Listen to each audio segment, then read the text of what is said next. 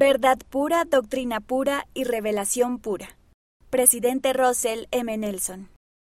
Mis queridos hermanos y hermanas, bienvenidos a la conferencia general.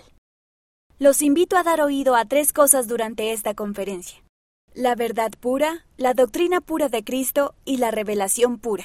Al contrario de las dudas de algunos, sí existen el bien y el mal. Realmente existe la verdad absoluta, la verdad eterna.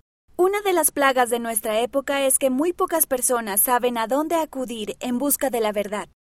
Puedo asegurarles que lo que oirán hoy y mañana constituye la verdad pura.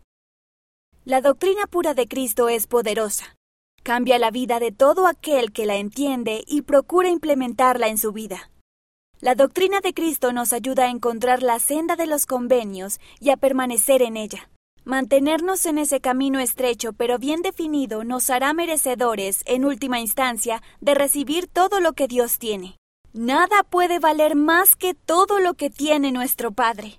Finalmente, la revelación pura para las preguntas de su corazón hará que esta conferencia sea provechosa e inolvidable. Si aún no han buscado la ministración del Espíritu Santo para ayudarlos a escuchar lo que el Señor desea que escuchen durante estos dos días, los invito a que lo hagan ahora. Hagan de esta conferencia un tiempo para deleitarse con los mensajes que el Señor nos dé a través de sus siervos y aprendan a ponerlos en práctica en su vida.